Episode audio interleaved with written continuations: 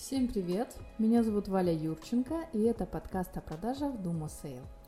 Сегодня хочу поговорить о простом инструменте, который работает для достижения больших целей, а именно о технике маленьких шагов. Назовем этот подкаст «Маленькие шаги для больших побед». Почему говорим об этом сегодня? Потому что по большей мере для увеличения продуктивности отдела продаж очень часто необходимо просто внедрить базовые инструменты, которые связаны с качественным менеджментом в отделе продаж. А, например, планерки. Да, планерки являются инструментом повышения эффективности продаж, если ними пользоваться правильно.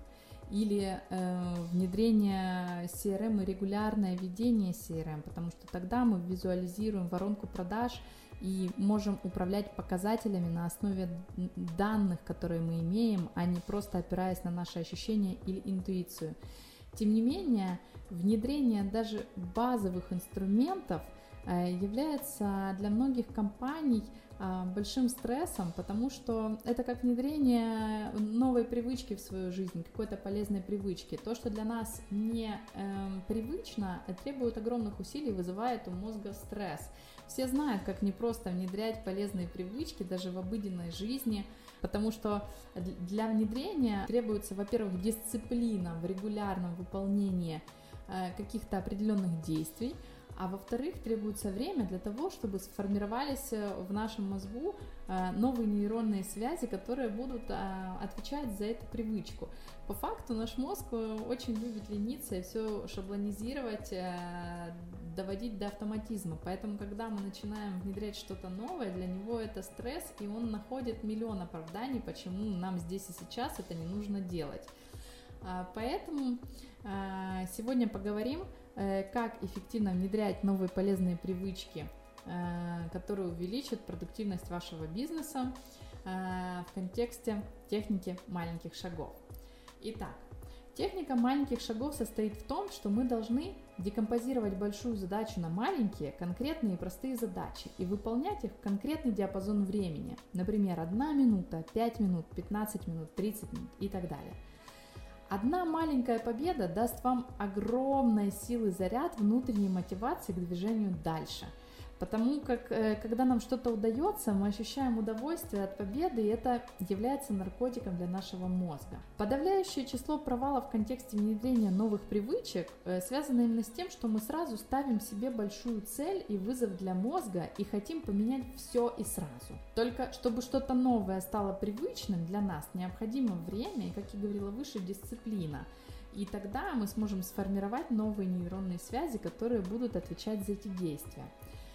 Давайте разберем, почему происходят срывы. Часто как происходит? Мы ставим себе какую-то большую глобальную цель и хотим поменять все и сразу.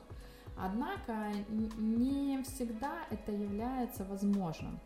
А, на примере внедрения полезных привычек в бизнесе. Представьте, что вы никогда не звонили холодным звонком, и вдруг у вас появилась необходимость, да, кризис, и вам нужно искать клиентов э, с помощью холодных контактов. Если вы сразу поставите себе задачу и цель звонить э, по 50 холодных звонков в день, потому что вам нужно это делать сейчас, но ранее вы не делали ни одного холодного звонка, то вы крайне быстро сорветесь.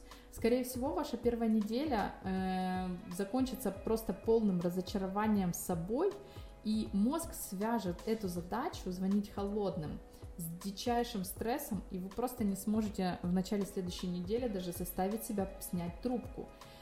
Если же вы подойдете э, к этой задаче, разбив ее на маленькие шаги, которые не так сложны, например, первую неделю вы должны делать 5 звонков в день и дать себе возможность слить переговоры. То есть не ставить целью продать, э, договориться о встрече и так далее, а дать себе просто возможность проиграть. Вы не только избавитесь от страха, что вас пошлют, потому что не все будут по факту вас посылать в реальности, но и спустя пару десятков звонков начнете звучать увереннее и легче и договоритесь с потенциальным клиентом о встрече, о подготовке предложения, о дальнейших переговорах и по итогу внедрения этой привычки в течение недели вы заметите, что вы испытываете удовольствие в процессе поиска клиентов холодным звонком, потому что вы научились проходить дальше, договариваться, аргументировать ценность, и люди хотят с вами работать. То есть вы фактически перевыполнили план, который вы ставили. Вы собой гордитесь, это подстегивает ваш интерес сделать это дальше. Шаг 2. Вы разбили э, большую цель на маленькие задачи, которые можно достигнуть легко. Теперь давайте придумаем, каким образом заставить наш мозг получать удовольствие от процесса. Нашему мозгу глобально не важен контент, в котором он получает дофамин. Ему важен контекст. Например, если вы с собой договоритесь о том, что э, вы будете делать что-то крайне интересное для вас только тогда, когда вы выполняете очень рутинную задачу, ваш мозг в итоге будет ждать с нетерпением времени, когда вы будете должны выполнить эту задачу. Приведу пример. Допустим, вам нужно делать раз в неделю тренировку двухчасовую, где вы должны просто идти по дорожке в определенном среднем темпе. Очень скучная задача, но вам это нужно для здоровья по каким-то показаниям. А ваш мозг будет очень сопротивляться ей, потому что для вас это э, не интересно. Если же вы договоритесь с собой, что именно в момент этой тренировки э, вы слушаете очередную главу аудиокниги, которая вас сейчас увлекла, или, например, смотрите серию сериала, который вы очень ждете, то э, ваши э, тренировки станут для мозга необходимостью, потому что он будет ждать их с нетерпением. Он не будет понимать, что вы сейчас тренируетесь и испытываете стресс. По факту, э, приходя на тренировку, вы будете получать долгожданную главу аудиокниги или э, долгожданную серию вашего любимого сериала. Это будет как наркотик для мозга, к которому он будет стремиться. Таким образом, э, вы будете тренироваться реально с удовольствием. Давайте приведем аналогию, связанную с отделом продаж. Э, допустим, задача внедрить ежедневные планерки с отделом продаж. Как сделать так, чтобы люди хотели и стремились приходить? Э, вот вам вариант. Допустим, вы делаете ежедневные планерки ровно в 9 утра, что стимулирует приходить людей вовремя. И всегда, и всегда включаете крутой драйвовый плейлист с фоновой музыкой для создания настроения. Плюс обсуждение планов э, и целей на день вы начинаете с того, что вы э, делитесь победами во вчерашнем дне и хвалите друг друга. Ну скажите, ну кто не захочет приходить на планерку, где играет крутая музыка, где тебя хвалят и где все обмениваются крутыми достижениями. Это же заряжает. Таким образом, вы можете сделать ежедневные планерки не рутиной, а ожидаемым каким-то кайфовым событием, на котором все заряжаются, настраиваются на день и приходят в нужное классное ресурсное состояние. Шаг 3. При внедрении полезных привычек, э, в том числе в бизнесе. Мы должны создать вокруг себя систему, при которой нам не придется думать, что делать. По системе я подразумеваю план действий, э, где четко фиксируется, когда и что вы делаете, чтобы избавить наш мозг от необходимости принимать решение делать это сегодня или завтра, в первой или во второй половине дня. В контексте рабочих процессов это может быть как план на день, где вы, например, там с 9 до 10 только проверяете почту, с 10 до 12 звоните текущим клиентам, например, да, там с 2 до э, 5 вы проводите встречи, с 5 до 6 вы там подводите итоги дня, назначаете планы на следующий день и так далее. Или же стандартизация процессов дальше, чем один рабочий день. Например, каждую пятницу с 17 до 17.30 все менеджеры делают ревизию сделок в CRM и заполняют все недозаполненные поля.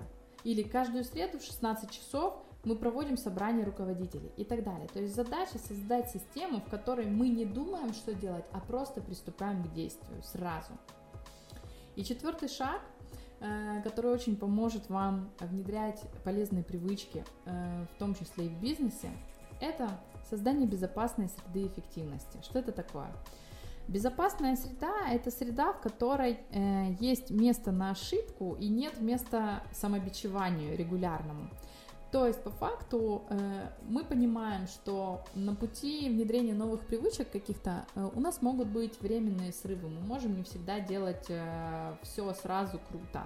Тем не менее, если мы будем заниматься самобичеванием, мы опять попадем в ловушку, когда мы для мозга создаем ассоциацию, что это для нас боль стресс, что нам не нужно. То есть фактически, когда мы видим, что мы сорвались в, вот, в процессе, мы должны быстренько задать себе ресурсные вопросы, э, например, там, что в этой ситуации хорошего, чему это должно меня научить, каким я буду, чтобы реализовать задуманное в будущем, да, прийти в состояние ресурса. А глобально раз в неделю выделять один час для жесткого самоанализа и критики. То есть, грубо говоря, мы с вами планируем, что мы э, э, делаем определенные действия э, и идем к цели путем каких-то маленьких шагов. А концептуально анализом пройденного пути занимаемся один час в неделю в какой-то конкретный день. Будь то, например, выходной день или будни в конце дня. Э, и таким образом вы создаете себе безопасную зону эффективности, где вы можете в процессе фокусировать внимание на пути, а не на том, хороший вы или плохой. И фокусировать внимание на своей силе, а не на слабости. Резюмируем. Если вы хотите внедрить новую полезную привычку, будь она в контексте личной эффективности или в контексте продуктивности бизнеса, для начала придумайте способ, при котором мозг будет получать от нее удовольствие. Используйте технику маленьких шагов. Разбейте задачу на ряд простых подзадач с конкретным результатом и делайте по одной задаче в один короткий промежуток времени. Цель – это фокус внимания и регулярное движение вперед с постоянной подпиткой в форме результатов и побед, которые повышают нашу внутреннюю мотивацию. Также создайте систему, которая станет средой для удобной интеграции новых привычек. Фактически, внедрите системное выполнение новых задач по четкому расписанию. Так будет легче для вас и для вашего мозга. И помните о безопасной зоне эффективности, как среде, в которой вы проводите глобальный анализ своих результатов раз в неделю, а остальное время фокусируйтесь на процессе и получении удовольствия от движения вперед. На сегодня на этом все. С вами была Валентина Юрченко. Я основатель компании Dumo Sale. Мы занимаемся консалтингом продаж, обучением менеджеров и систематизацией и работой отделов продаж. Если вам понравился подкаст, то сохраняйте его себе в закладке. Заходите на наш сайт dumosale.com, подписывайтесь на подкаст и находите нас в Telegram и Facebook по логину Dumosale. Мы делимся простыми инструментами, которые работают. Желаем вам больших продаж и хорошего дня. Пока-пока.